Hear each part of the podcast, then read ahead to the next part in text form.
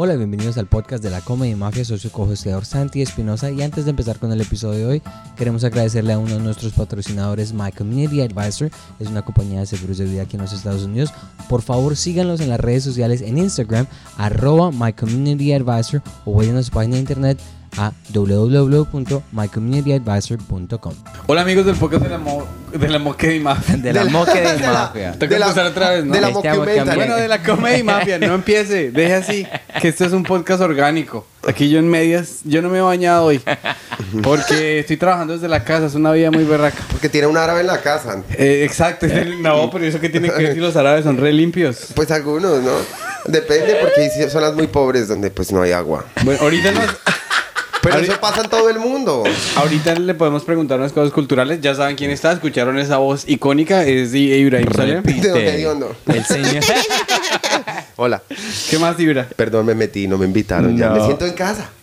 Ibra, ese es tu podcast, Antes de empezar así oficialmente, de- le queremos agradecer a eh, los patrocinadores que son ABC Tour Colombia, ABC TUR Colombia, que es una compañía en la que le ayudan a la gente que vive en Colombia, más que todo, por ejemplo. Si usted tiene una hija de 15 años y usted dice, mi china cumplió 15 años, la voy a mandar a, a que... A, Europa". Luxemburgo, que ya no A existe. Luxem- eh, sí, le vamos a mandar a, a un lugar donde se pueda hacer unos baños termales, por ejemplo, en, en, Islandia, porque no la quiero mandar a Tabio. Quiero que mi hija esté 15 desnuda en un termal. Por favor, llévensela. Oiga, no nos vas a hacer perder, nos vas a hacer perder el patrocinador. ABC, gracias. No, mentiras. A veces Tour Colombia, porque digamos, cuando uno va a pedir la visa para ir a Estados Unidos, pues uno dice, ¿y yo qué papeles tengo? ¿Cómo tramo a estos gringos para que... Para que me crean para de que, me voy a de devolver que- y no me voy a quedar en la casa de, de- mi tía que lleva 30 años. de que tengo plata, ABC Tour Colombia los ayuda a, a preparar esa- esos papelitos. Entonces, gracias a ABC Tour. ¿Y cómo es, cuál es el otro Sí, patrocinador? nuestro otro patrocinador oficial es My Community Advisor, que es una compañía de seguros de vida. Eh, como, como, como, no sé, vivimos en un mundo tan raro, es muy bueno tener seguro de salud, seguro de vida, seguro... Ellos no sé qué tantos seguros, no, todos los seguros no los, no los sé así No de memoria. seguro de tantos estoy los seguros. seguro de tantos seguros. Un abrazo para a nuestro patrocinador, eh, My Community Advisor. Un, un, un dato curioso, el man que nos patrocina fue a tu show de New Jersey. Oh, un en saludo, un saludo para él. Sí, y eres, eh, dijo que eras el, el favorito. Oh, qué hermoso, Ah, muchas qué gracias. Bueno, pues les, les tengo una idea para sus patrocinadores. ¿Qué tal si la gente eh, adquiere un seguro y se viene a Estados Unidos por si le pasa algo con ABC? para hacer una mezcla ahí de los Uy, dos patrocinadores. Sí, buena idea. Eh, Ibra, ¿usted tiene seguro? Eh, yo tengo un seguro médico en Colombia con compensar, pero no seguro de vida. ¿Y cuánto vale, por ejemplo, el, el seguro médico? Eh, pues yo pago en Colombia 210 mil pesos. Estoy afiliado con una empresa como, eh, pues como trabajador de esa empresa. Eh, lo hice por medio de un amigo que me ayudaba en los shows. Eh, ahorita él está en Estados Unidos, está por, creo que por Las Vegas. Eh, no, no está en Las Vegas. Está en San Francisco, creo. Bueno, está en la otra costa. ¿Sí? Ya, ya. Y mm, él pues tiene una prima y empecé a trabajar con ellos y ellos pues yo le pago a ella y ella me paga y ella pues es como trabajadora allá. Entonces todos los meses como que yo le pago dos, tres meses por adelantado y me relajo y nunca voy al seguro ni nada, pero me siento tranquilo de tener Claro. seguro. Ah, pero usted no ha tenido que No, usarlo. sí, ultimamente, pues fui ¿Sí? nomás solo para que me chequearan y me, me encontraron como una cosa ahí en el hígado. Entonces me dijeron que me mandara a hacer una ecografía, como Ajá. para descartar a ver qué era. Y me encontraron el ácido úrico un punto alto, como que tiene que estar abajo de 7.2 Mm. eh, y está sobre los 7. Y si estuvieran 8 o 9 ya sería muy delicado. Entonces ahora me ha tocado como comer menos carne roja, comer menos tomate, menos ajo y menos alimentos que elevan el ácido úrico. Entonces fui por eso, fui porque me empezó a doler mucho el dedo, pensé que me iba a salir Juanete, porque yo calzo 12 y medio americano, es muy, muy grande el pie. Y en Colombia pues no se consigue 12, se consigue hasta el 11, y aquí en Estados Unidos se consigue o 12 o 13. Es muy difícil conseguir 12 y medio, entonces me toca la suerte de que el zapato venga con la horma grande o el 13 venga con la horma pequeña. Entonces yo Claro. creí que era Juanete, porque mi mamá sufría de Juanete. Yo dije, no, pues ya que se murió me heredó el Juanete mi mamá. Pero no, resulta que era el ácido úrico. Pero es un poquito elevado, entonces Pero ya muy estoy buenas que lo encontraste así tan... Pues o fui sea, al doctor. O sea, mis amigos me acompañaron, me dijeron, hey, Yura, pues vamos. Eh, fui, me hice los exámenes, fui por cita prioritaria. Luego tuve mi cita con mi doctor, me mandaron todos los de sangre. eh, los exámenes normales para revisar todo. Y ahí me encontraron eso. Entonces, ahorita que vuelva a Colombia, me hago mi ecografía y ya tengo que volver solo hasta dentro de seis meses. Ya. Bueno, entonces- Dos, dos apuntes. Número Claro. uno, hablando de dieta saludable, Ibra me hizo unos hizo huevos pericos esta mañana y los puso en... ¿No eran pericos? Revueltos con aceite Perdón, de oliva. Huevos revueltos. Con aceite Ah, de oliva. Pericos es tomate y cebolla. tomate ¿o y cebolla, sí, Ok, señor. sí, huevos revueltos y los puso en un pan de pita. Pan árabe, sí. Un pan árabe eh, tostado y con hummus. Sí. Uy, Sí, es, una, tan es una gran mezcla. ¿Ustedes han visto Zohan? La película de Adam Sandler. No te metas No. con Zohan. No. Yo sé cuál es. Sí, que a todo le echa humus. No me la he visto, pero Ay, jue- pucha, me la voy a ver. humus, Sí. En un, en momento como este extraño fumar vareta. Porque yo sé que, eh, o sea, me gustaría todavía fumar vareta porque yo sé que esas películas de Adam Eh, marica, de- es de- son muy las chistosa. películas de Y, y, y mírela comiendo humus. Coma humus cada vez que en la película dicen la palabra humus. Se acaba tres tarros, weón. Es muy chistosa. ¿Usted cada cuán- cuántas veces al día puede comer hummus? Pues si hay, todas las veces que pueda. O sea, es que es muy rico el humus y aparte es vegano. O sea, es crema de garbanzo licuada. Entonces, pues es un producto veggie. Es delicioso. un producto muy rico. Delicioso. Aunque, la- aunque el grano, los granos también tienen ácido úrico. También elevan el ácido úrico. El frijol, las lentejas, los garbanzos elevan los niveles de ácido úrico, pero hay que aprender a regularlo. Entonces uno puede comer, pero si come mucho, ya después se concentra o en la rodilla o en el dedo, creo que hay otras partes del cuerpo y usted no puede caminar, siente que le están martillando, clavando agujas en esa zona, Wow. que es justo en la articulación, justo que usted cree que va a morir y no. ¿Y cuál es tu dieta ahorita en no, este pues, momento? o sea, com- no comer esas cosas. No comer cosas que- No comer esas cosas. Entonces, por lo general, trato de comer fruticas. Ahí tengo mis bananos también en el cuarto, así como ustedes ahí. Eh, trato de comer carnes blancas, pescado eh, y pollo. Ya no puedo comer mariscos, que elevan el ácido úrico también. Era muy fan de la cazuela de mariscos, de los camarones, de los langostinos, del palmito, del pulpo, de todos esos alimentos. Ya no puedo. Entonces, me Ok. toca, pues, carnes blancas. Me gusta la mojarra, me gusta el, El salmón, el- el salmón me gusta, sí, me gusta. Eh, el atún, pero hace poquito fui con un amigo, con Nicolás, a comer atún crudo y con pola y whisky. Y un día antes del especial, día y medio, duré con una diarrea. Uy, parce. Sí. Atún tartar que llaman. El ciel crudo. Y yo dije, Ij. me voy a cagar el especial, literal. Estaba re preocupado por el especial y aparte dije, no, no voy todo de negro. Fuera de negro todo, pues me calmo, pero iba de morado. Entonces fue terrible, fue terrible. ¿Usted tuvo churrias hasta cuánto tiempo antes Como del unas, especial? unas 15 horas antes del especial. Uy, Sí, parce. eso fue una carrera contra el tiempo. Tum, tum, tum, tum. Venga, Sí. y antes de... eh, me interesa mucho hablar más de comida. Hola. Hola, mi amor. Eh, pero antes de eso, ¿es verdad el mito de que el tamaño del pie tiene que ver con... corresponde al tamaño No, del pero es que instrumento? tiene que ver con comida. Pero está curioso. No, no, antes de preguntarle comida... mal parido. Pero es que digo, vamos- No, no me haga la emboscada. Tengo muchas Es que preguntas de comida. Quiere comer más de- hummus. No, ya, es que no. No, pero Eh, es, no, la verdad no. Es que hablando, es que hablando de Pues es de bota, pero Es que-. Pura baba, no más. No ganush, sino baba. No, ya, por favor, qué pena con todos los que están viendo esto. Son re lámparas los que nos ven. Sí, sí, se son- deben ser tremendos. ¿Eso está en vivo o en vivo? No, No, eso, está, eso va a salir grabado. en la segunda semana de enero. Ah, el- pero el anterior sí fue en vivo. El anterior sí fue Sí, en vivo, Sí, sí, sí, fue en sí vivo. fue en vivo porque sí, sí, recuerdo. Ah, Salió listo. inmediatamente. Un, Pues no. Un abrazo, saludo aquí a nuestra Hola, jefe, a señorita. la La directora. Presidenta. How are you?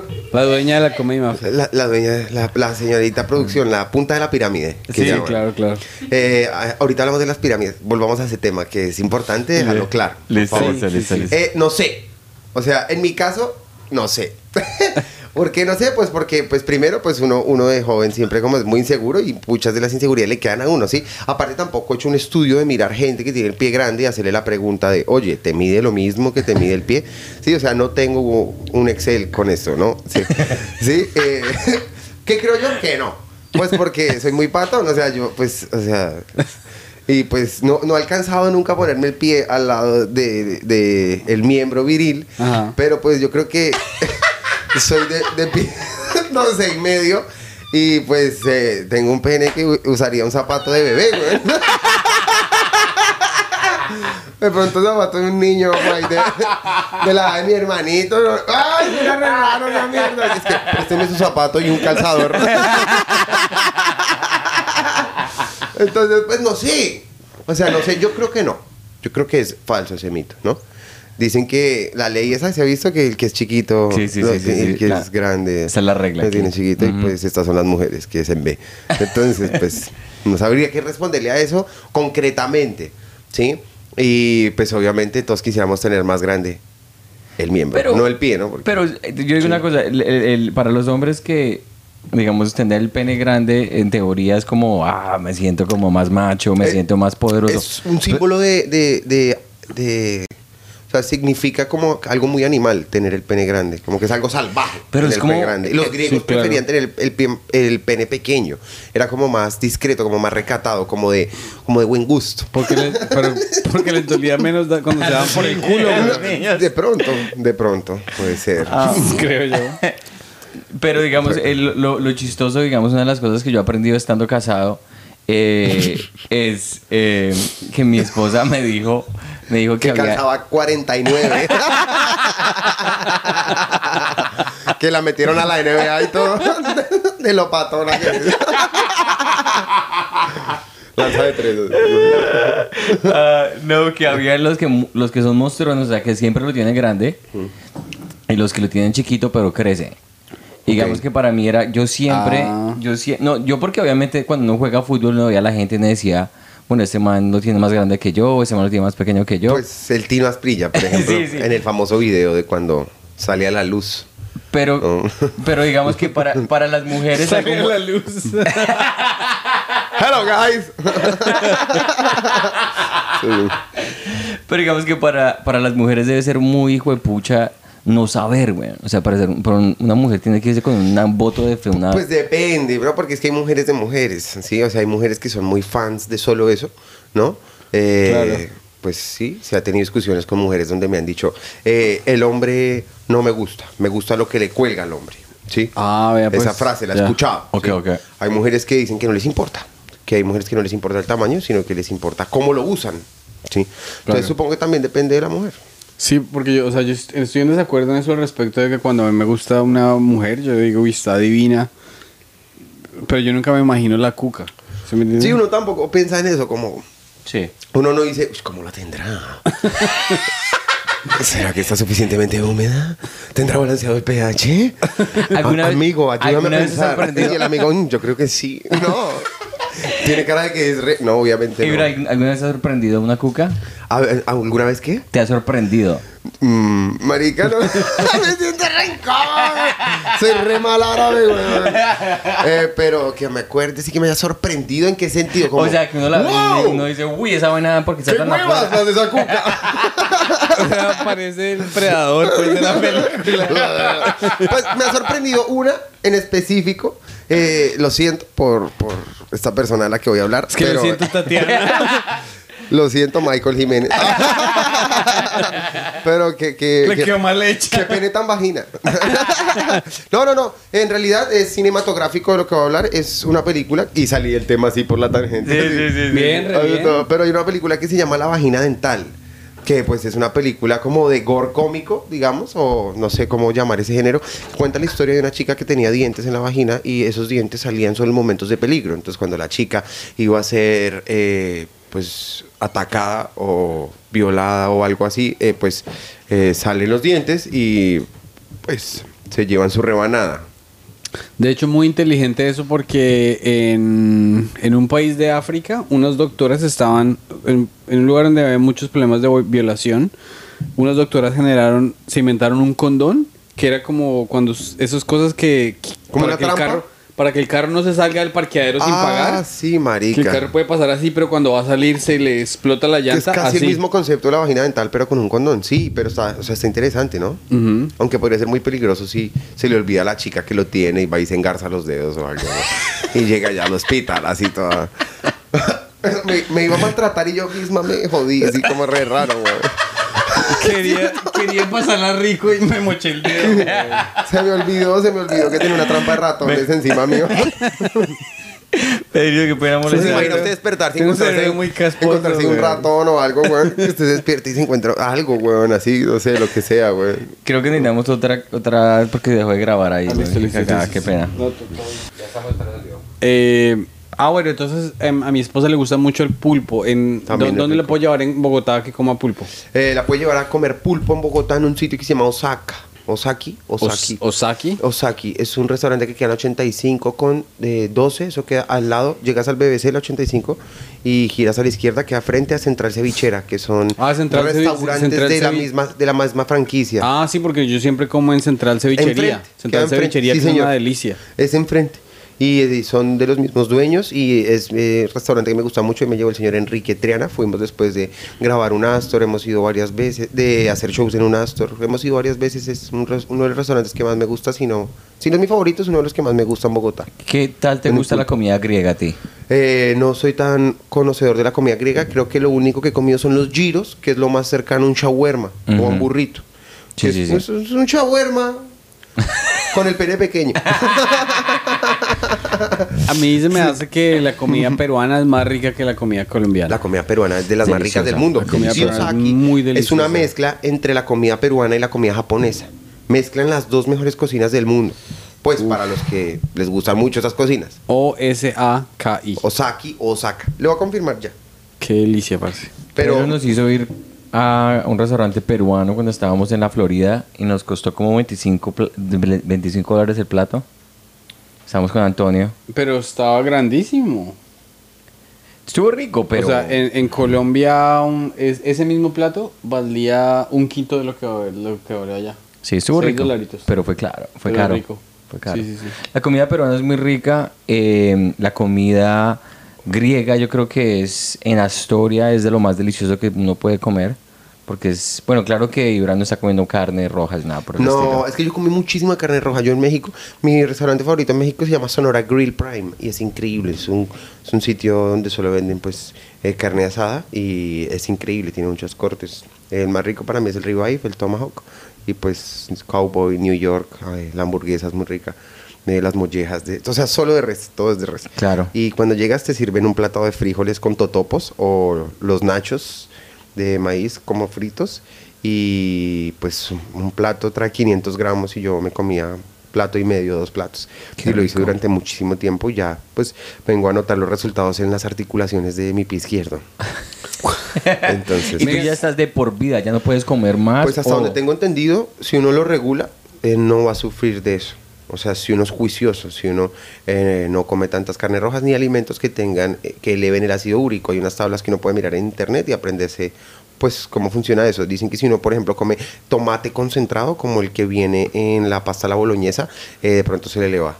Y aparte, pues trae el tomate, que el tomate eleva el ácido úrico, y la carne, entonces son dos. Y trae mucho ajo. Entonces el Claro. ajo, la carne y el tomate te elevan el ácido úrico. Entonces ese plato en específico que trae tanto de esos tres, pues te puede joder un poco. Claro. Y uno lo puede regular pues con ejercicio, comiendo mucha carne blanca, eh, cuidándose.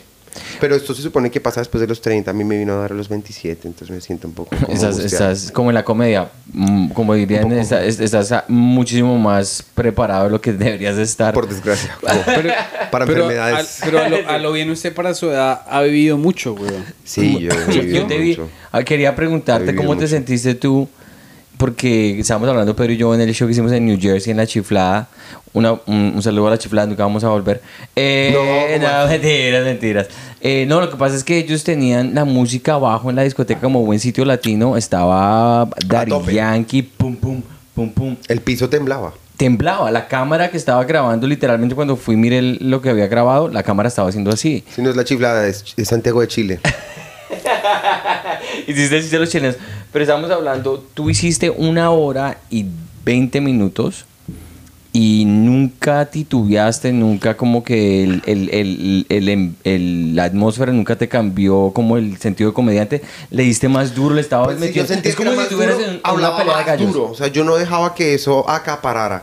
Sí, yo trataba de que mi material pues fuera más interesante que lo que estaba pasando abajo. Porque si no te estás riendo arriba y escuchas que abajo hay tremenda farra, pues obviamente tú arreglado ya en la calle con tus amigos tomando, pues te vas para la farra. Entonces yo no quería que eso pasara y yo sentí que me estaban prestando atención, yo sentí que me estaba Sí. yendo bien. Yo dije, no puedo parar.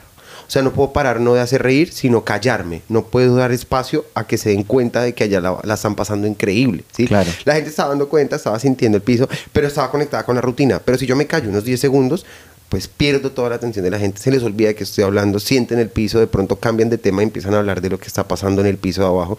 Entonces yo lo que hice fue seguir, hablar duro, eh, hablar con, to- con el aparato resonador, con el estómago, eh, no gritar, sino pues hablar duro como si estuviera en un salón de teatro o en un parque haciendo comedia, proyectando la voz, hablando desde el diafragma, con los resonadores activados y todo lo que aprendí. Aparte pues que a mí me han tocado escenarios muy difíciles. ¿Cuál ha sido, eso te quería preguntar, cuál ha sido el show más hijo de pucha que te ha No tocado? sé, me lo han preguntado muchas veces y he tenido muchísimos malos shows. O sea, en la vida he tenido muchos malos shows en grandes espacios, he tenido muy buenos shows en espacios muy duros y viceversa.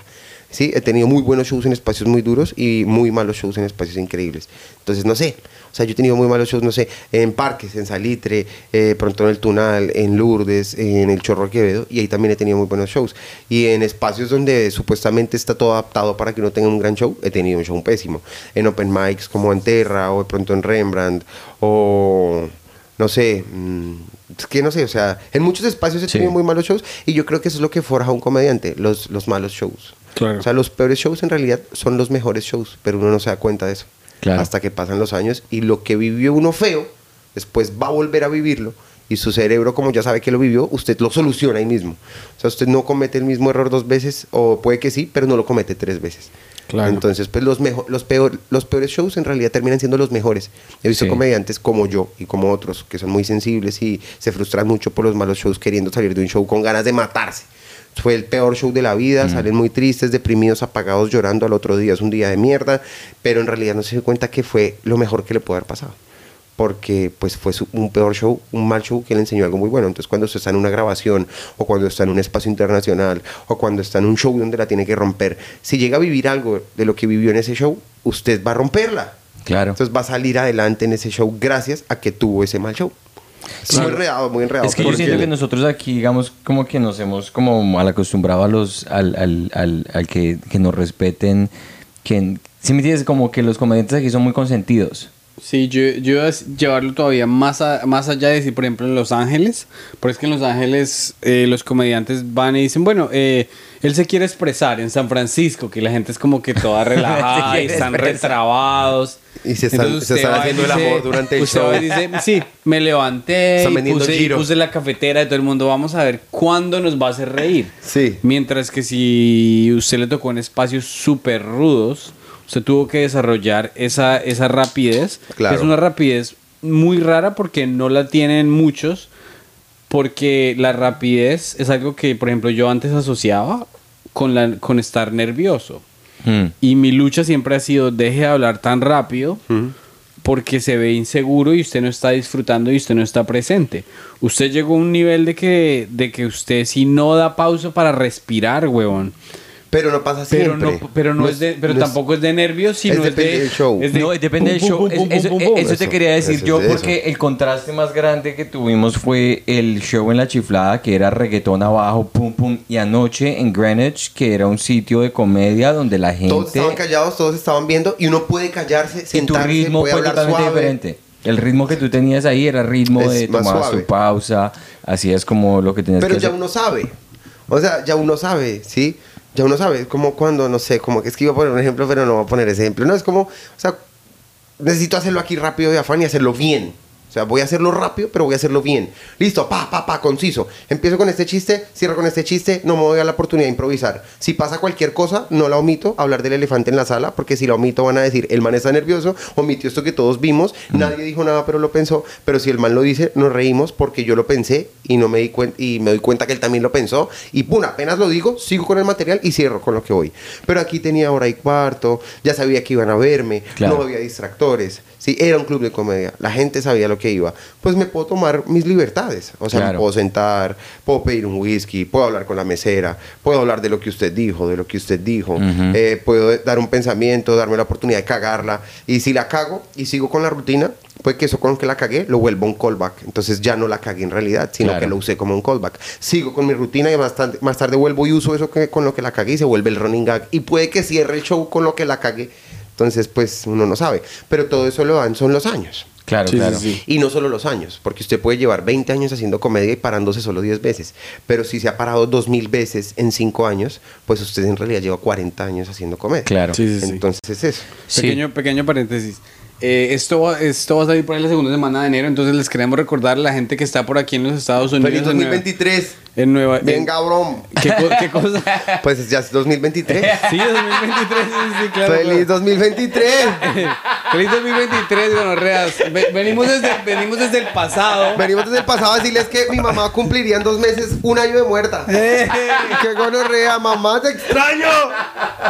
Qué gonorrea, ¡Qué gonorrea! Ayer, por ejemplo, ayer fue el día que más chistes he hecho de mi mamá muerta. Ayer hice muchos, muchos. Y pegaron Ayer fueron todos. muchos. No todos, pero el, pegaron eh, muchos. O sea, la manera en que Ibrahim contrasta las cosas es muy raro porque dice, estuvo duro el vuelo, pues más duro fue perder a mi mamá. Usted siempre hace unos Es que, contrastes. es que es algo Sí. que me trastorna mucho. Me trastorna. O sea, es algo que yo pienso todos los días en eso. O sea, es lo único en lo que yo pienso ahorita. Pues más cosas, obviamente, pero es de las cosas que más eh, le invierto tiempo pensándolas. Se murió mi mamá, fue puta, mi mamá la extraño, la extraño, la extraño, la extraño, la extraño. Y cuando me subo al escenario, pues, y me doy la oportunidad de improvisar, pues uso eh, las cosas que tengo en el cerebro más cerquita y es el tema que más tengo fresco. A pesar de que no está fresco. si se da cuenta, entonces como que sale el Es chiste. que de alguna manera, de, de alguna manera has encontrado, eh, es un callback de todo. O sea, tú, tú rematas Y inmediatamente puedes decir o, o algo, o algo positivo O o, negativo, algo negativo. sí. Es como es como win-win. Si me tienes ganas por acá, ganas por y, allá. y mi estilo de comedia, mi estilo comedia, yo me considero como un Daniel el travieso árabe, ¿sí? Como un, un, un- este chino hijo de puta, pero es que es un chino, ¿sí? O sea, ah, es que este marica sí es como un mal paridito, pero no de mala intención, sino porque es caspas. Sí. A pesar de que, pues, es calvo, ¿no? sí, eh, entonces yo me considero como un Daniel el travieso. Y, y en, en, en estructura de chiste, en material, yo considero que yo trato de esforzarme mucho en tener mucho sobre remate. Mucho. Entonces tengo mi premisa, mi remate y viene el sobre remate. Y después del sobre remate viene otro sobre remate y ese sobre remate puede que sea un callback.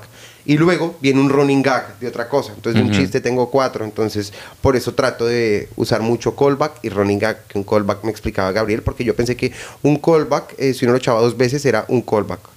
Pero me dice Gabriel que después de la segunda ya es running gag. Entonces, pues un chiste puede tener los dos, tres sobre remates, de pronto en regla de tres. El cuarto es el callback y el quinto es running gag. Entonces yo trato de que sea así, para que al final del show pues sea una sobrecarga de callbacks y running gags. Claro, porque Lo todo más el hijo de show se puta. siente, se siente muy compacto, se siente siente muy todo el compacto, show. claro. sí. Una de las mejores, o sea, usted tiene una manera de... eh, si fuera un mago, sacaría un conejo y después del conejo le sacaría un, Un conejo sombrero al conejo y al conejo le sacaría una ardilla, huevón. Y, luego, y uno luego le sacaría la ardilla la... la- el papelito de la esta. No, no, Es no, la mamá muerta. Ah,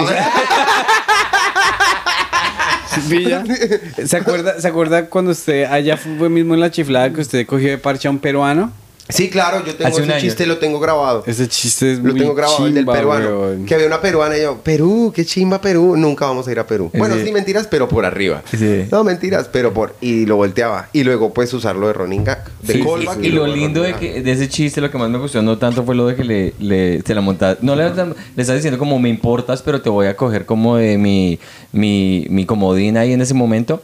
Pero después una persona que no era de Perú, lo trajiste y hiciste sentir al de Perú bien. Porque Sí, yo digo Nicaragua. Uy, no, Nicaragua. mucho mejor Perú. Y, y también lo que trato es como de cagarme a la- al chiste de la persona o al tema que Sí. esté tocando para, pues para no, para que no parezca que me quiero cagar es a alguien, Sí. sino por simplemente por mi estilo de humor. Y luego lo que hago es decir, no, mentiras, esto es un chiste. Y Claro. luego vuelvo. Y es como, ah, me dijo mentiras, está bien, está molestando. Y luego otra vez, y es como este hijo de puta. Y no, mentiras, mentiras. Sí, es que lo Entonces más lo subo esto- y lo bajo, lo Claro. subo y lo bajo. Porque usted siempre da la impresión de que usted ya paró. Eh, yo doy, trato Y de no hacer para, eso. güey. Trato de hacer eso. Paro, o sea, es como un punto seguido. Trato que parezca un punto aparte, pero es un punto seguido. Es que esto, yo creo que es muy importante escribir el material con signos de puntuación, como si fuera eh, un texto, un ensayo. Yo ayer lo dije, yo no soy un comediante, soy un ensayista. Pero es en chiste, es en chiste, soy un comediante. Y yo cuando viví en México, a mí me regalaron un libro que se llama eh, Instrucciones para vivir en México, de José Ibargüengotia. Eh, y es un compilado de todos los ensayos que escribió durante su vida. Y pues yo estudié comunicación social y me pusieron a escribir muchos ensayos. Y ahorita pues estamos en la maestría y nos toca leer muchos ensayos, eh, muchos libros académicos acerca del cine. Y pues ahí es donde uno ve cómo es la estructura del ensayo y después de que uno se la aprende desde las clases de filosofía del colegio, que es como tesis, que la tesis es una hipótesis o una tesis, eh, argumento, eh, perdón, eh, eh, negación, afirmación o pregunta. Luego los argumentos, luego la conclusión. El comediante que yo mejor veo que hace eso son dos, Jerry Seinfeld y Brian Regan. Brian Regan tiene su tesis, su premisa, luego tiene sus argumentos y luego concluye. La conclusión de Brian Regan por lo general es una pregunta. Oh, no entiendo esto. O no debería ser así. ¿sí? Pero el resto es una tesis escrita, es un ensayo muy cortico. Sí, entonces cuando yo entendí que funcionaba de esa manera y cuando vi las clases de escritura en la universidad, donde pues le enseñan a uno bien de verdad y con libros a usar los signos de puntuación, uno entiende que uno debería entregar así los textos. Y cuando veo las clases de interlocución y argumentación donde me ponen a hablar, esto que aplico escrito, lo tengo que decir tal cual lo escribí, entonces la pausa de la, respira la respiración que uno hace cuando hace un punto seguido es y uno cree que ya acabó y sigue. La del punto aparte es el doble de tiempo. Entonces, cuando uno aplica eso en el stand-up, uno puede dar la sensación de que ya paró, o de que va a seguir, o de que viene una, nueva idea, o de que tiene más ejemplos por entregar, ¿sí? Claro. Y eso se hace no solamente con la respiración y con los silencios, sino con el cuerpo. Entonces, bota la idea mirando fijamente a alguien y acaba y baja la mirada y como que ya va a cambiar de tema y pum, vuelve al tema mirando a la persona y así. Sí, entonces todo es pues cuerpo. El cuerpo habla más que la voz sí, y muchas veces. Y lo que me gustó mucho, digamos, de verte en la chiflada después en, en Greenwich fue la como muy orgánico, muy natural, cómo te adaptaste a la energía de la gente. Inmediatamente tú me dijiste algo después de eso dije, todos mis shows son diferentes. Yo le dije siempre, Siempre cambio algo, siempre... Porque yo me acuerdo que Se yo... lo aprendí a Franco Bonilla, a Edwin Castiblanco Bart, a Julio Rodríguez. Yo lo hacía igualito el show. incluso aquí me gustaría mostrarles, y si la pueden poner, sería una chimba. Tengo el setlist del primer show de stand-up que hice. Oh, pero del último setlist, o sea, del primer show, tuve muchos setlists. Pero el último, el final, el, ya la versión 7 de este guion de película llamado Malvaridas Tour. Lo tengo aquí todo separadito por, separadito por chistes, luego por temas y pues son como seis sets, como seis rutinas, ¿sí? Mm. Y yo lo hacía así, era fiel al texto. Y lo que les digo, respetaba los signos de puntuación y todo cuando lo echaba. Y era un show metralleta. Con los años me di cuenta que la naturalidad y lo orgánico que da echar el show diferente, que se lo aprendí a Franco, es incambiable porque a pesar de que puede que sea el mismo material, nunca es el mismo show, entonces la gente siempre tiene otra experiencia. Claro. Siempre es una chimba porque puede que tengas un fan y lo pierdas por echar el mismo material de la misma manera. O puede que el fan haya ido a tu especial y luego ve tu especial y ya no vuelve hasta que tienes un nuevo show. Pero si él sabe que tú siempre haces el show diferente, el man siempre va. Siempre va, huevón, porque siempre le ofreces algo distinto. Siempre lo vas a sorprender, por más de que él sepa que es el show de eh, que te perdone Dios, yo no lo voy a hacer. Él sabe que el 30% del show, 40% es otra cosa. Sí. Sí, Y yo trato de empezar con algo diferente siempre. Y, y eh, sí, yo entras como, haces como lo tienen en inglés, tú haces como el riff como que empiezas como a, a, las cosas que te pasaron ese día o en ese momento. o lo que pasó ahí en ese momento, Pedro de pronto dijo algo que me recordó un tema, que de pronto una premisa que nunca eché, lo que sea. Y luego ya viene el show. ¿Y qué, qué experiencias, qué le ha aprendido usted y qué experiencias ha convivido con personas así como de tan trayectoria como Franco, Bart, Por ejemplo, Julio? Esto que acaba de decir eh, Santi, eh, se lo aprendí a Sanint, de empezar el show con algo diferente siempre. Empezar el show, empezar. O sea, lo que es literalmente empezar el show. Porque cuando yo fui a ver el, el, show de él, que todo lo que siempre quiso saber sobre el sexo y su papá nunca le enseñó, él empezaba el show con un chiste nuevo. Después en una charla que tuve con él, no recuerdo en qué momento, pero recuerdo las palabras de él, es que siempre prueba algo diferente cuando empieza el show. Pues porque es un comediante de una talla muy grande, es un comediante que eh, ya no se para tanto en espacios para probar material, así que la oportunidad que él tiene para probar material es en sus mismos shows. Entonces él empezaba el show con un chiste nuevo que se le ocurriera. Si el, show no si el chiste no funcionaba, igual había todo un show que respaldaba el show. Claro. Entonces, ese chiste no se iba a cagar el show. Así que, ¿por qué no darse la oportunidad de probar un chiste empezando el show? Si no funciona, pues viene todo un show que lo respalda. Luego, Franco me enseña con el ejemplo eh, que siempre con su mismo material puede hacer, o, sea, si, si hace malabares hacia adentro con tres pelotas, con las mismas pelotas, que es el chiste de Pereira, el chiste del yogurt y el chiste de otro tema, ¿por qué no puede hacer el mismo show con las pelotas hacia afuera? ¿O por qué no lo puede hacer con una sola mano las tres, mientras aquí tiene otra pelota nueva que luego la mete acá? ¿Sí? Entonces, cuando le aprendí eso a ellos, lo apliqué en mi comedia, porque ni siquiera es aplicarte estilos de chistes ni nada, sino como tipos de entrega o truquillos que pues uno va adaptando como al estilo de uno. Mm. Y todas esta información que espero que los comediantes que están viendo la usen porque es muy valiosa.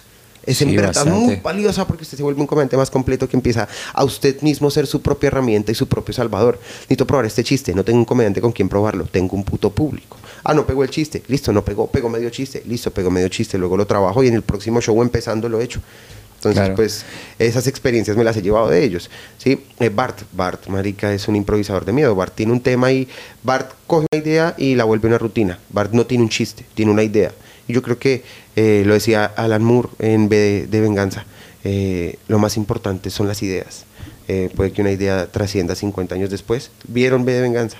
Sí, No sí. Yo sí me la vi. Las ideas y saben pues a qué me refiero las ideas es lo más importante Sí. una idea cuál es tu idea no sé eh, quieres defender una idea de que el pueblo perdón pues en mi caso no el pueblo palestino eh, el pueblo palestino necesita ser un estado como el resto de países yo defiendo esa idea a través de chistes es una esto es una tesis una tesis en afirmación entonces después vienen mis argumentos y en mis argumentos viene después la conclusión. La conclusión es, por ejemplo, mi propuesta acerca de todo lo que estoy defendiendo. Como en stand-up, Eh, criticas y luego propones. Claro. ¿cierto? Sí, y digamos, eh, cuando tú haces, tomas ese, ese tipo de, de herramienta de probar algo nuevo al principio, después poner las cosas que ya sabes que funcionan, digamos, es un, es un, es, digamos, es un, eh, como comediante es un intelecto muy avanzado. Uno dice como, ya sé lo que tengo, tengo confianza en mi material que funciona, voy a tomarme el riesgo a decir algo en el momento y si no, me respaldo por eso. Pero digamos, ¿cuándo fue ese momento para ti donde tú dijiste, listo, ya estoy listo para hacer esas vainas donde puedo improvisar un poquito más que... Cuando estaba pensando en que te iba a decir eso, iba- cuando me di cuenta que cualquier rutina sirve como cierre, así la rutina no sea tan buena. Entonces yo lo que hacía antes era calificar los chistes con un número, ¿sí? Entonces yo no me acuerdo a quién aprendí esto, pero lo aprendí. Es del 1 al 10. Entonces, eh, donde el mejor chiste es el 10, ¿no? Tu mejor chiste es tu 10, ¿cierto? Luego, tu segundo mejor chiste es el 9, tu tercer mejor chiste es el 8, tu cuarto mejor chiste es el 7 y tu quinto mejor chiste es el 6. Y si tienes uno paila, pero igual necesitas llenar tiempo, tienes un 5. Pierdes la materia con ese, pero igual lo tienes que echar porque necesitas llenar el tiempo. Entonces, aplico la regla de eh, BCA, que es BCA. Abro con mi, mi segundo mejor chiste, en la mitad va mi tercer mejor chiste y al final va mi primer mejor chiste. Cierro con el mejor chiste que tengo, el matador, el asesino, ¿sí? Eh, el más duro de todos los chistes, el Charles Manson de los chistes. Luego a- abro con el, con el segundo mejor chiste, ¿sí?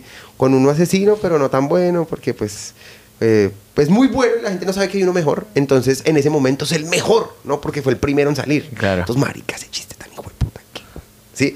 Y luego en la mitad vienen los suavecitos. Bueno, bueno, ya, tío, o sea, no fue tan bueno el chiste, pero abrió con uno muy bueno. Y luego cierro con el más áspero y todos, marica, la rompió más. Yo pensé que el man iba en descenso y subió. ¿Sí? Entonces, digamos que todos esos chistes ahora tenemos 7, 9, 10, 8, 7, 6, 5, 4, 3, 2. Entonces es un show que va así y así, ¿sí? O sea, es un show que tiene, no es monótono, el show nunca es Qué monótono. chimba. El show Ya. tiene ritmo, ¿sí o no? Porque Sí. empieza, baja, sube, ¿sí? Y para responder a la pregunta, necesitaba decir esto antes, eh, después me di cuenta que siempre estaba cerrando con el mismo chiste. Entonces me estaba acostumbrando. Ya se estaba, como cuando, como cuando, eh, no sé, como cuando te acostumbras a caminar de cierta manera, estás caminando mal, pero has caminado tanto que ya caminas así siempre, así no quieras. O sea, tienes una memoria corporal que esa memoria se replica en, en la forma en la que lanzas tus chistes. Estaba cerrando siempre con el chiste de mi papá de, de el Bajit Mashul, que fue un chiste con el que yo gané Estados Felices. Y siempre con ese chiste, con ese chiste, con ese chiste, con ese chiste, con ese chiste. Un día, no recuerdo si fue en México o en Colombia, yo cerré con el chiste del chocolate. Un chiste que era medio flojo, pero tenía mucho flow. Pero yo no le metía, no creía tanto en el chiste. Y me doy cuenta de que ya había echado el Bajit Mashul, de que tenía más tiempo, de que no había echado el chiste de los chocolates. Y yo, no, voy a cerrar con este hijo de puta chiste, weón. No, voy a cerrar con un 6. ¿Por qué? Sí. Y le metí todas las huevas Y del ese mundo. chiste ya- ya- ese Le- chiste ya está- ya está grabado en publicado. Comedy Central, ya está grabado en Comedy ¿Cómo es? Central. Ya le cuento. Entonces cogí y lo eché, marica, yo dije, le voy a meter todas las huevas del universo. Si encuentro ocho huevas, le meto ocho huevas a este chiste. Pero voy a hacer que este chiste pegue como si fuera la energía del Bajit Mashul. Y pegó igual de duro, me dio la misma respuesta que me daba el Bajit Mashul. Entonces ahí entendí que el material es de uno, o sea, uno es el que hace el material y el material lo hace a uno, o sea, somos los dos trabajando en pro del show, el material y yo como comediante. Y hay un tercer elemento que es el público, que es el que escucha. ¿Sí? Claro. Entonces, pues esos tres, como pues un triángulo, como una trinidad de la comedia en ese momento, están todos corriendo la, la flecha, la flecha del tiempo. Eh, este concepto ahí físico donde pues somos el eterno presente, hace que el show sea. Entonces yo le metí todas las pelotas a ese chiste y pegó durísimo. El chiste eh, básicamente es que no entiendo, le ofrecí un chocolate a una amiga y me dijo, no, Ibra, yo dejé de comer chocolate. Yo dejé de comer chocolate. ¿Quién deja de comer chocolate? Como quien deja de fumar cigarro, weón, se levanta y dice, no más chocolate en mi vida, el chocolate me está arruinando la vida, los dedos me huelen a chocolate, weón, estoy en la inmunda del chocolate, ya no soporto más el chocolate. Fui, fui a un grupo de autoayuda para dejar el chocolate, me parecí, hola, me llamo Sandra y todos, hola Sandra, me gusta el chocolate y todo, lo sentimos, Sandra, lo sentimos. No me acuerdo cómo remata el chiste porque pues lo como Central, pero ese era, esa era la premisa del chiste. ¿Qué- qué? Severo Y, chiste. y lo eché con fuerza y lo eché con toda la actitud del mundo creyendo que era un 10. Entonces, pues... Claro, lo vendiste como un 10 y si lo vendes como un 10 y la gente lo compra como un 10 es exacto, un y cua- 10. y- Exacto. Entonces, pues ya, fue mi 10 en ese momento. Me hace recordar el chiste de. O sea, es una. Son chistes completamente distintos, pero es parecido con el chocolate que una, eh, una- la novia le dijo a Anthony Jeselnik.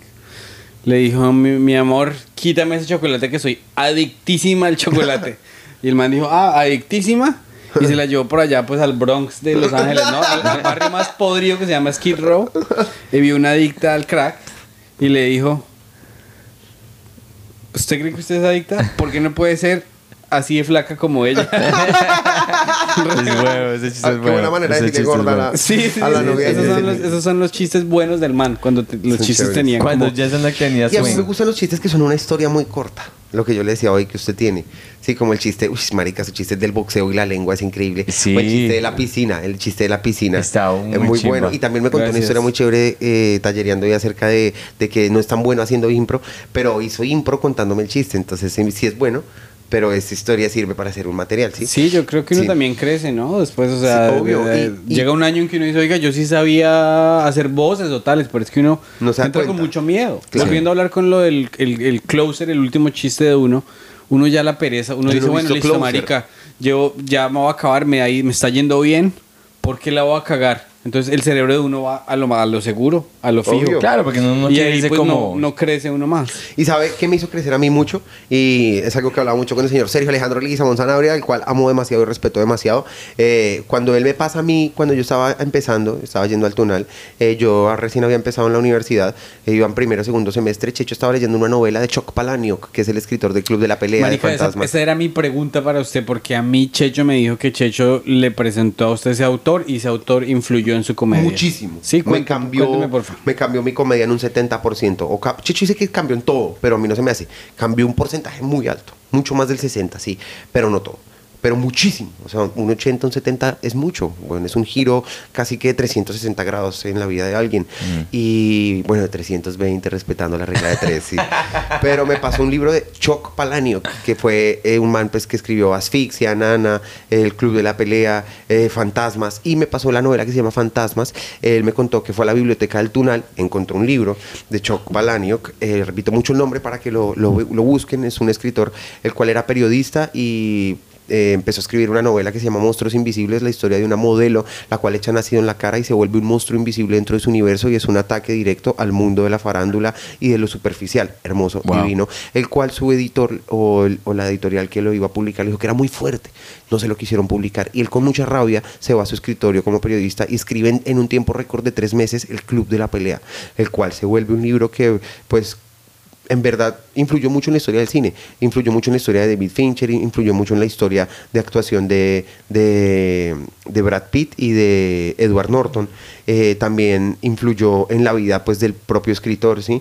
Eh, con su novela, porque Brad Pitt busca al man en su gira promocionando el libro y le dice, quiero hacer la película. Imagínate, Sí. que te busca Brad Pitt con tu segundo libro y te dice, quiero hacerte marica, te cambia la vida. Claro. Y el man escribe el libro Fantasmas, que es la historia de unos escritores de una gente que quería ser escritora. Y ellos encuentran un taller, encuentran como un póster o algo así donde dice que alguien da un taller de escritores, un viejo en silla de ruedas, el cual les promete que los va a recoger antes de que salga el sol, los recogen en un bus, los meten a todos en un teatro abandonado, los encierran durante dos, tres meses y en ese periodo ellos cogen y escriben cada uno un cuento, un poema, entonces el libro está eh, distribuido así, un capítulo de la novela, un cuento de uno de los personajes de la novela que quiere ser escritor y un poema de uno de los personajes que quiere ser escritor. Segundo capítulo de la novela, un poema de uno de los escritores, un cuento de uno de los escritores de, y luego capítulo de la novela.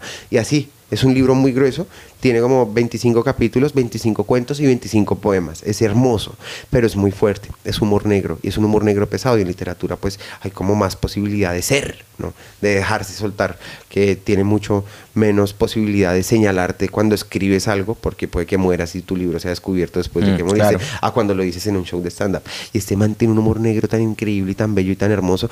Entonces, el Es primer, verdad, se mantiene, sí. el primer cuento se llama Tripas y es la historia de un niño que tiene 15 años y empieza a hablar sobre la masturbación, sobre cuando un adolescente descubre la masturbación y los temas y las historias que conoce acerca de sus amigos tocando el tema de la masturbación. Entonces, pues al final del libro termina con cuenta tres historias, la personal, la de un amigo y la de otra persona, que es la más dura de todas. Y pues nada, se los dejo ahí Tripas, es un cuento que tiene creo que es, es que no recuerdo bien la verdad, lo leí hace mucho tiempo, lo volví a leer después, lo volví a leer, pero ya hace mucho no lo leo. Y tiene como entre 8 y 20 páginas. Es corto, tripas, de Chuck Palahniuk. Y el que lo escribe es un personaje de la novela que se llama San Destirpado. Y ese cuento a mí me encantó. Desde ahí me enamoré del autor. Luego le comenté a Rafa López acerca del autor y me recomendó uno que se llama Nana. Que Nana es la historia Ese lo he escuchado, sí. bajo la premisa de un man que puede asesinar a alguien sin dejar rastro. Entonces es un man, es la historia de un periodista que lo mandan a cubrir cinco muertes de bebés y va a la casa de, las, de los familiares y en el cuarto de los bebés son cuartos totalmente diferentes y los cinco cuartos tienen una sola cosa en común y es que tienen abierto un libro de cuentos para niños africanos en las páginas 67 y descubren que es un conjuro para matar gente. Y el man está tan lleno de odio y de rabia que se aprende el cuento y sin necesidad de verbalizarlo, solo de mirar a la persona y de, y de decírselo mentalmente, mata a las personas. Entonces es un libro de humor negro muy genial. Es muy chévere, la verdad, muy interesante.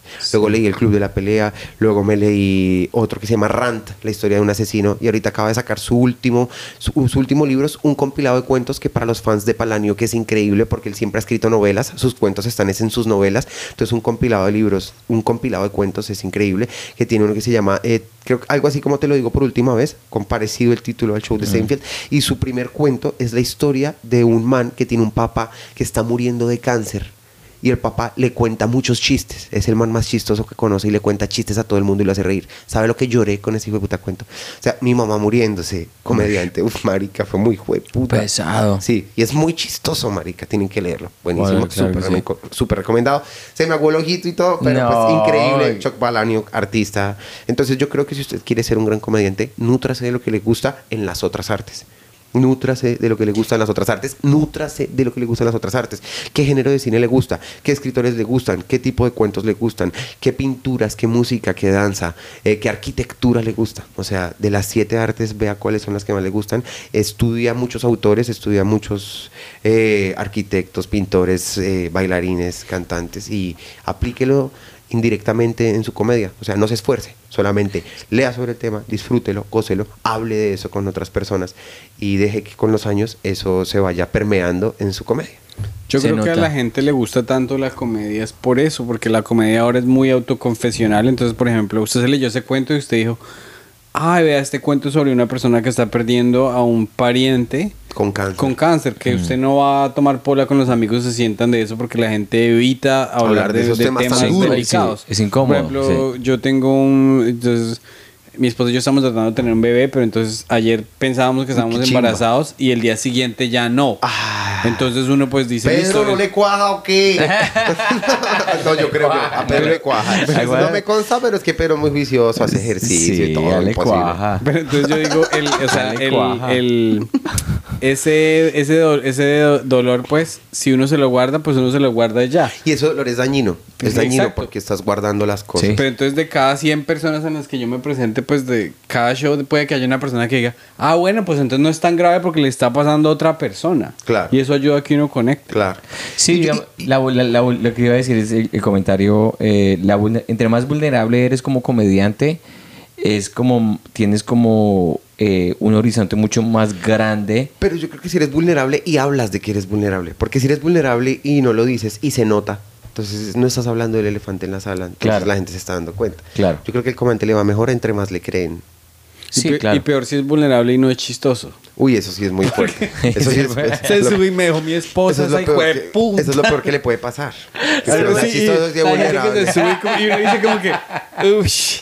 No, Ah, y yo creo una cosa, que si yo no hubiera leído ese cuento de Palaniuk, eh, el último que les acabo de decir, o sea, no tripas, sino el último, que lo leí hace poco, eh, yo no habría podido hacer todos estos chistes de mi mamá tan tranquilo. Eso fue lo que te abrió como... Yo creo. Ahorita ¿La hablando con ustedes del tema, pues Sí. es algo que estoy pensando ahora mismo. Sí. ¿Sí? Porque mi mamá no se había muerto.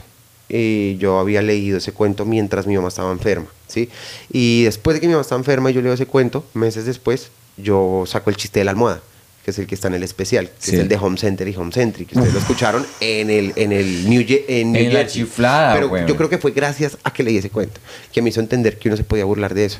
¿sí? Uno como persona, como ser individual que está viviendo ese problema y no como un tercero que está viendo a otro viviendo un problema de ¿Sabes- tal calibre. ¿Sabes? El, el miedo más grande que yo tengo como persona Es que a Pedro es- no le cuaje. No le cuaja, que no le cuaja, no, al marica le cuaja, güey. Sí, obvio. Ah, yo compartí cuarto con él mucho tiempo y él le cuaja. Eh, eh, no, eh, que uno hable de un tema como eso, que la mamá tiene cáncer o que la mamá se acaba de morir y no ser chistoso. Digno no- es un que- ejemplo de eso. No, digo, yo, No, yo, no, yo- pero yo ni siquiera tomo el riesgo. dijo que usted lo inspiró Ese, a hablar ok, de eso. cuando porque es que- estábamos hablando en el vivo que dijimos la historia de que yo no me quería masturbar hasta que mi mamá no saliera de las quimioterapias, Claro. Lo hablamos y salió tan lindo acá, después lo hice en la chiflada y me arrepentí inmediatamente. Me Pero porque la primera vez que lo echaba Sí, sí, sí, también. sí, sí, sí, sí, sí. Pero digamos, me diste como un empujón y me, me pareció como, si, si es algo tan real y algo tan... Y es tan propio. Sí. O sea, lo que pasa es que el humor se crea, el humor nace de la tensión. También. Y el dolor tiene También. mucha tensión porque tiene Muchísima. mucha, mucho drama. Muchísimo, como- claro. Pues por eso Pulp Fiction es Sí. una película chistosa. O sea, hay gente que no la considera chistosa, pero en realidad es una comedia negra y tiene mucha tensión todo el tiempo. Sí, sí, O sí. sea, la parte Sí. final, cuando estos manes entran a la tienda y los van a matar y resultan violando los huevos. y Es tal. como- O sea, es muy Es tensionantemente divertido. Yo digo que el, el Sí. dolor para el humor es como el, la guayaba para el bocadillo, güey.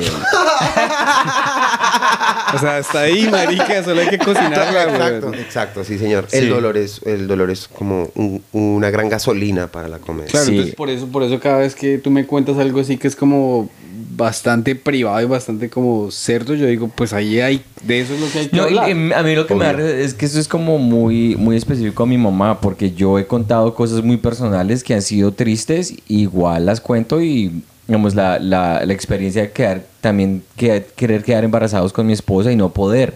Todo eso lo puse en el álbum que yo puse este año. De, de pasar de esa frustración de no poder quedar embarazado cuando uno en el colegio, marica, se ponía dos bolsas y uno decía, no, mal, ya todas quedaron embarazadas. Uno ya grande, ya en los 30 y uno tratando de tener un hijo y marica, nada. Uno dice, ¿por qué me preocupé? Todos estos años. Y entonces, hablando de ese tipo de cosas, ir a la, al- era la, a la, a la cita de fertilidad y, y jalarme la tripa ahí en una oficina. Digo, marica, ¿dónde están las cámaras? Ese tipo de cosas que somos tan personales y como tan... que uno no se las dice, digamos, a un pariente. Pero son cosas que vive mucha gente. Sí, Y claro. así mucha gente se puede sentir más identificada que hablando de algo en lo que uno cree que se van a sentir Sí, identificados. pero eso es de eso puedo hablar, de eso puedo hablar y no me importa si salió o no salió. Pero cuando yo pienso en mi mamá, digo, me yo que voy a decir algo de mi mamá tiene que ser chistoso. Y no como- necesariamente. O sea, es que cuando uno piensa, entre, entre más uno cree que algo es chistoso, menos chistoso es. Pero entre más honesto es, puede que sea más chistoso y usted no se dé cuenta. Muchas veces me ha pasado que yo digo algo que para mí no es ni la premisa ni el remate y se ríen y es como, pero aquí no era. Y digo el remate y la premisa y no se ríen tanto como se rieron con lo otro. Claro. Entonces ahí como que analizo y digo esto porque fue chistoso, porque fue honesto, porque fue honesto. Acá está la premisa y el remate sin que yo me haya dado cuenta. Solamente fue un pensamiento que lancé y pues ya venía con set, ya venía seteado. Entonces sirve como material. Claro. Mm. Sí, claro. Lo que pasa es que si uno no busca las experiencias originales, va a terminar siendo la persona que dice, y yo llegué al aeropuerto y me dijeron, usted es colombiano, bájese los pantalones. Entonces usted está Exacto. haciendo humor genérico. Exacto. Y ese humor Claro. genérico nunca se va a llegar No, a... no. Pero puede, llega que, puede que el humor genérico sea el inicio y luego vienes y le das un giro de tuerca donde se vuelve muy personal. Que todos crean que es un chiste genérico y terminas hablando de que Claro. hablaste de tu mamá muerta con el policía del aeropuerto. No, Una yo- cosa así, un ejemplo. Sí, claro. Eh, yo, yo- yo- por ejemplo, yo un, chiqui- un chiste que a los colombianos no, me imagino que no les gusta porque me lo han dicho colombianos. Pero yo le doy un giro de tuerca a un cliché muy barato. Es que yo estoy haciendo un set y me pasó en la vida real que yo estaba tratando de ver al público para hablarles al público y mi man estaba oliendo coca. Y yo le digo, "Usted- yo le digo al público, ¿usted sabe cómo me siento yo de venirme a este país a, a compartir mi, mis- mi vida y mis vulnerabilidades con un público y ver un man ahí apoyando la economía de mi país. Entonces los manes se ríen resto. Sí, es el- el- el- Y la cara y todo hace que Sí, apoye. claro. Puro delivery. Y- Sí, exacto, por- porque yo creo que tú estás haciendo, yo creo que el balance más lindo es cuando tú conectas de una manera global y como genérica y le pones tu cosa específica. Exacto. Porque, porque si tú cuentas algo muy oscuro y como muy de ti, a la gente le va a valer tres tiras de Sí, montada. es que necesitas ser muy inteligente para armar tu set. O sea, tú setear el chiste. Para ver de qué tema vas a hablar, cómo lo vas a abordar, si va a ser en tercera persona, si va a ser un amigo me dijo, yo pensé, escuché esto, iba por la calle, leí tal cosa. O sea, ¿cómo lo vas a iniciar? Hay Es como- comediantes que se, se van en la fórmula de un amigo me dijo resto. Yo tengo Sí. un amigo que es re chistoso, pero todos los amigos le dicen resto de cosas. Un amigo me dijo, y después hace una tesis así como de un libro de filosofía. Yo, marica, un amigo. dijo un amigo, se lo- leyó. Se lo leyó en, en- en un periódico conservador que le cayó mal y usted... Pero yo creo que es mejor cuando uno es sincero. Si uno de verdad dice cómo nace el chiste, es más chistoso. Si uno lo altera, es como, ah, ya no es tan chistoso. Pero te pongo un ejemplo. Louis C.K. contó, para mí, fue, yo cuando él contó eso, como que me rompió. Como cuando tú sabes que un mago no está haciendo magia, sino que es un truco que él, o sea, ya está todo preparado y ya está mecánico. Eh, cuando Louis C.K. dijo que tenía ese chiste, que él estaba en un avión y que se montó al avión y decían ¿Había dos que. bebés? No, que no tenían wifi. Y que Ah, la persona sí. que estaba al lado de él Se dijo que that's fucking bullshit.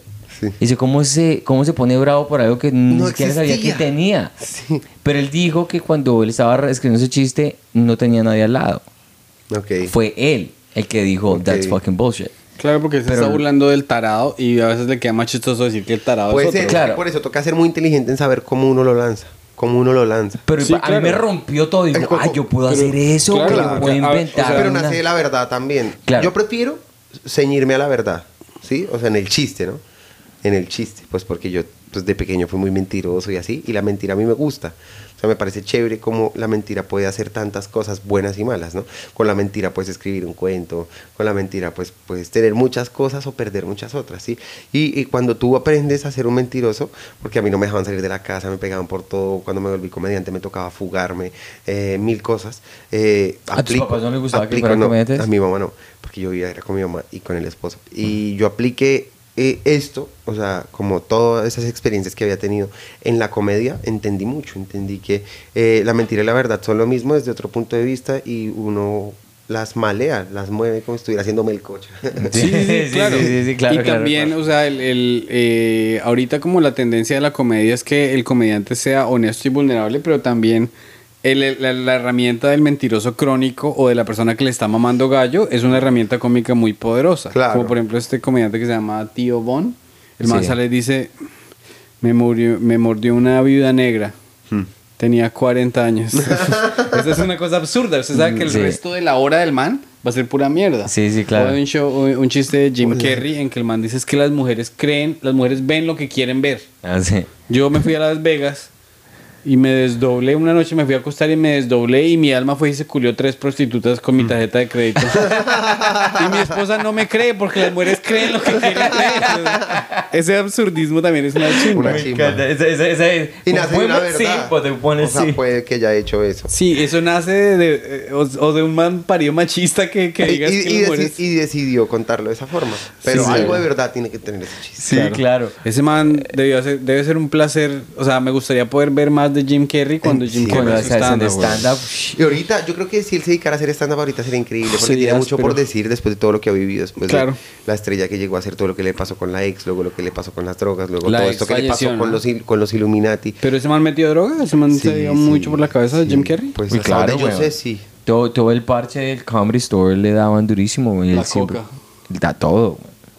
Pero sí, digamos, esa, esa rutina tan épica que hizo Jim Carrey en el Comedy Store. que La de es- Suburban Act. Sí, sí, sí. Que, pero es, me encanta que, que cuando él estaba hablando, él vendía los chistes por la manera de como él es él, así. También, sí. ¿Sabes, ¿Sabes en Colombia quién me recuerda mucho a Jim Carrey? Culo Tauro. Claro.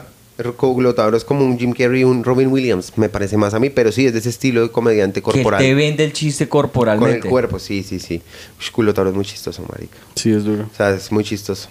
Yo- Yo, al principio decía que era muy sobreactuado. Porque yo lo conocí a través de la pantalla, yo lo vi en Con ánimo de ofender y de verdad que era muy distinto al resto, ¿sí? Y luego ya lo empecé a ver en escena, empezamos a salir de gira juntos, empezamos a, a ver que teníamos mucho en común y que somos una pareja cómica que se entiende demasiado. Y por ejemplo, yo no soy tan corporal como él, soy corporal, pero no como él. O sea, lo mío es un 5-10% comparado a lo que es Culo. Sí. Y marica, qué monstruo, weón. Y es que pues también tiene una formación muy grande. O sea, él se deja ir, tiene un cerebro increíble eh, para crear material. Y aparte de eso, pues estudió arte dramático, ha actuado en muchas obras. Y es Y ha un hecho absurdo. clown ha hecho clown, hace impro. Y su humor es súper absurdo, marica. Y aparte de todo, tiene un factor que para mí es clave en los comediantes y es que es buena gente. O sea, cuando tú eres Sí. buena gente, te va mejor haciendo comedia, marica. Sí. Que eres más, Sí, como más pero, purito. eh, cuando yo lo vi a él así, haciendo los gestos que estabas contando una historia, me acordé mucho de una persona como Jim Carrey, que él te está en Sí. esa rutina del Comedy Store. Jim Carrey te vende chistes estupidísimos. Se, se pone la mano aquí atrás y eso dice, solo lo puede hacer ese man, güey. dice, me levanté esta mañana y no sé qué me pasó, güey. O sea, me Ah, siento sí. raro. Sí, Y se va así como una bandera. así. Sí, es re bueno, güey. Sí. Es muy bueno, sí. También tiene otro chiste chévere el que dice que el cerebro de uno, que es la conciencia la que le permite uno estar bien. Que uno se está rasurando y qué tal se rasura la lengua. Oh, sí, sí, como esos chistes que de verdad yo creo que él ha pensado esas cosas. Claro. Sí, O sea, claro. tiene ese cerebro. Y es que, marica, o sea, a él, a él los estudios de televisión y de cine lo dejaron ser. Cuando él hace la película de, eh, ¿cómo se llama este personaje? Que era un repartidor. No, que es, No, eh, Cable Guy. no, no, no, que es un, Un repartidor, repartidor de- que hizo la 1 y la 2. Eh, Eh. que es un, de- un detective. que es- Detective, es un detective detective. de mascotas. Sí. Ah, ¿cómo es que se llama esa película? Bueno, lo dejaron ser. Le dijeron, sea usted y haga lo que quiera. Después de eso hizo Mentiroso, Mentiroso. Liar, Después Liar, hizo La. Máscara. Eh, y pues, Uf. marica, o sea, todo, eso- todo eso él debió haberlo hecho de niño mil veces y muchas, No, y ¿sabes mucho mejor. Tú sabes la historia de Jim Carrey. ¿Cuál? él tenía una él creció en, una, en un hogar donde tenían mucha atención y la mamá estaba enferma Y el papá muy pobre, y él El era humorista, pero no, lo, no se dedicó a eso. papá lo despidieron de su trabajo de contador y ellos resultaron limpiando baños en Ontario, allá en Canadá. Y el papá lo llevaba a él a hacer open mics allá que se montara porque el man era muy chistoso. Y él decía que la única manera que él se sentía en paz era cuando hacía reír a la mamá en la casa, que la mamá tenía, o sea, estaba ya para morirse. Mm. Y él en la casa sentía como esa, esa, esa vaina de decir, yo tengo que ser chistoso, güey. Porque si yo no soy chistoso, mi mamá va a estar triste. Fue puta. Y es que yo creo que yo creo que mucha gente que es comediante lo hace para romper, para aliviar tensión en la casa, weón. Porque Uy, yo, sí. yo cuando hablo con mi mamá, Yo no voy a hablar de eso en mi caso, pero sí. yo cuando hablo con mi mamá, mi mamá se ríe resto. Y no es porque yo sea chistoso, digo yo, porque es que es la dinámica que tengo. Yo Y usted también conoce a le, le mamo Sí. gallo. a Sabe mi- cómo hacerle reír. Por eso le mamo gallo a mi mamá. Y cuando tenía a mi nona, que mi nona era una persona muy seria, así como toda parca y como que la vida. la- la- yo siempre le tomaba el pelo para que ella se riera, porque eso lo ayuda a uno a. Alivianar tensión, a Aliviar endorfina, serotonina, Sí, Sí, a claro. tranquilizarse. Sí, Claro, es una droga, la risa es es la una risa droga. es una droga y digamos uno piensa, Y nos diferencia de los animales, nos hizo evolucionar también como especie. ahora una pregunta, ¿a ti te Hay gustaría gente que actuar? dice que los gatos y los perros que tienen personalidad y se ríen. Sí, los perros, los gatos. Las hienas se Mis ríen. gatos sí. Las hienas se ríen. Ve- y, y más las que le cobran a uno por sexo. a mí me gustaría actuar, sí. ¿Sí te gustaría actuar? Sí, pero poco. Me gustaría más dirigir. Yo escribo y pues he dirigido cosas. Y ahorita pues en la maestría tengo dos proyectos. Uno eh, que me gané ahí una beca para aprender a adaptar de, de literatura a guion. Entonces cogí un cuento y lo adapté y lo escribí en guion. Yo ya había hecho ese ejercicio en un semestre del pregrado y se escribió el guion con asesoría del profesor y se filmó en Villa de Leyva. Nunca salió a la luz eh, porque faltó la postproducción, o sea, editarlo bien y luego colorizarlo y hacer pues todo el estreno. Pero se hizo, sea, se Mm. filmó y se llegó como a un primer corte de edición. Y ahorita la maestría, pues, eh, en la primera materia, que es el Seminario de Artes, el director de la carrera nos pidió que contáramos qué proyecto queríamos hacer para finalizar. Y un amigo mío me contó una historia que vivió en donde pues estaba en la casa y tuvo que bajar a abrirle a un amigo y cuando bajó a abrirle en el segundo piso había unos manes con fusiles y máscaras y habían roto la puerta del segundo piso y estaban robando el apartamento del segundo piso y lo secuestraron a él y a su familia que lo estaba esperando arriba y a su amigo que lo estaba esperando abajo y lo secuestraron mientras atracaron el apartamento y luego cuando se fueron todos se abrazaron y pues ahí me viene el final que después les contaré cómo es y la idea es hacer ese guion Wow. para la materia final como director y como escritor. Y me gustaría actuar un papelillo pequeño, ¿sí? Eh, sí, como O sea, Tarantino. Como, ok, como Yarapata, por ejemplo. Sí, como Yerapata, sí señor. Ah. Me gusta más como la producción, realización, porque me gusta estar ahí como bajo el control de todo. Uno cuando es actor pues toca hacer lo que le dicen y ya. En cambio si usted es el director pues usted se pone el papel y así. Y me Sí, gustan pues y- mis historias. o sea, Y lo, que, y lo que pasa es que lo que dice este Bill Hader, Bill Hader, usted lo conocerá, No o sea, sé. no, no sé en qué es. es- El man de Saturday Night Live que hizo ah, esa ¿qué serie que, tiene que Una tiene. serie que se llama eh, Barry. En- Mm, no sé. Bueno, el man es un duro, el man es un duro actor en- hermoso. Y el man, el, el man dice, eh, actores buenos sobran, pero guiones buenos no hay. No, exacto. güey. Entonces una persona que us- usted sabe que su escritura es buena. a mí me yo- gusta, yo sé que yo sé que va a haber mil personas que actúen mejor que yo, pero es que escribir es putamente difícil Sí, güey. Y no hay suficiente. Entonces yo, ¿para qué me voy a ir a competir con... ¿Para qué me voy a ir a competir a, los 100 metros si yo sé que puedo ser mejor en maratón? Exacto. así?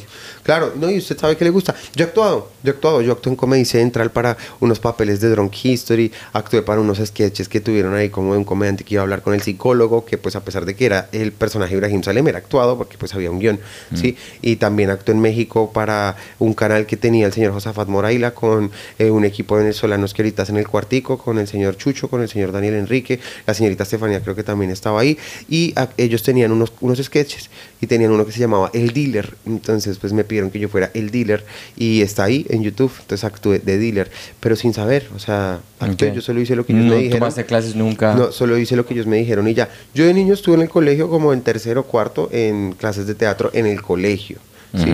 Pero yo nunca actué. Igual yo siempre he sido histriónico y siempre como que me he sabido meter en el papel. Entonces cuando empecé a hacer stand-up y tenía que actuar un personaje, ya fuera el de mi papá, el de mi mamá, cuando yo imitaba la voz de mi papá, yo trataba de hacer los gestos de mi papá e encarnar el personaje. Cuando imitaba a los profesores trataba de hacer lo mismo. Cuando imitaba a un policía o cuando vivía algo con mis amigos y conocíamos a un personaje que yo no sé por qué coño sabía que lo podía imitar, lo imitaba y lo encarnaba. Entonces siento que si tomara clases me podría ir bien.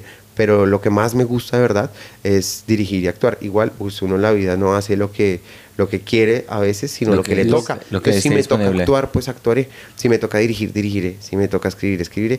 Si tengo que no hacer nada, Tú pues eres no haré muy nada. bueno para hacer voces. Me gusta hacer voces, me Eres gusta. buenísimo. Me gusta. O sea, es que es algo que uno me le nace. Yo, por ejemplo, imité a mi papá siempre y hay veces que yo escucho una voz y yo sé que la puedo imitar, no sé por qué. O sea, mi cerebro me dice, esa voz usted la puede hacer, la tiene guardada aquí. Entonces yo hago la voz y es como, marica, puedo hacer la voz de este hijo de puta, como así. ¿Su papá nació en Colombia? Mi papá nació en Palestina. O sea que su papá tenía acento cuando habla... ¿Su papá Sí, tiene acento cuando habla acento español? Todavía, sí, señor. Es hermoso mi papá, es un personajazo. Muy chistoso, güey. O sea, y el- a mí me- uno de los chistes cuando tú hi- hiciste tu set en inglés, que me pareció muy del putas, weón. Ouch. ¿Te acuerdas del set que hiciste en inglés? Que ¿Cuál? dices, mi papá, cuando lo hiciste hace un año en inglés, Sí. que dices, mi papá quería un mejor futuro para nosotros cuando estamos en Dijo, Palestina. no más. Palestina es un país muy peligroso y me lleva a Colombia. ese chiste es viejo, ese chiste es re viejo, pero pues lo, se me hizo universal. Sí, se me hizo sí. que lo podía aplicar en inglés. Esta vez yo quería hacerlo en inglés, pero no me preparé ni nada, entonces ni siquiera se los mencioné. Espero algún día poder venir a hacer un set largo en inglés. Porque muy- la, la respuesta de la Claro gente estuvo sí. muy buena en el Pues, canal. más o menos, o sea, Hubo gente que decía que va, no sé, pero es que la gente... Pero la primera vez que lo hacía también. No, pero es que la gente tiene- no tiene... La gente que... Yo no entiendo por qué, eh, digamos, cuando hacen los comentarios en YouTube, que son tan, tan inhumanos muchas veces... Uno es un ser humano, o sea, o sea, digamos, de alguna manera más constructiva, pero el odio por odiar en el internet Igual, es igual muy hay, hay mucho grosero. terrorista virtual y yo eso lo aprendí con, con primero pues viniendo de terrorista, no mentira, lo aprendí, lo aprendí viniendo de todas estas polémicas y críticas que recibí acerca de los chistes que hice en contra del gobernador del Tolima, de Barranquilla, de J. Mario, de los policías muertos y pues cuando nos amenazan de muerte, eh, pues después nos dimos cuenta que eran personas que nunca habíamos visto, que nunca íbamos a ver, perfiles que de pronto ni siquiera sabíamos si eran falsos o reales, Entonces pues hay mucho terrorista virtual y pues la gente es más machita detrás de una pantalla. Claro. Entonces, pues, y cuando entre más eso- desocupada la gente, más envenenada andan con la vida y más se quieren desquitar con alguien. Y si una persona con perfil público les pone atención, Pues Claro. más a- a- a- algo les alimenta. Entonces, por Claro. eso hay que... Mi primo, mi primo Hamude, que es una persona palestina que se crió en Jordania y es muy chistoso y muy sabio y tiene su acento muy marcado y lo quiero muchísimo. Él me decía, unas manos, des- es un dicho árabe, unas manos desocupadas llevan por el mal camino.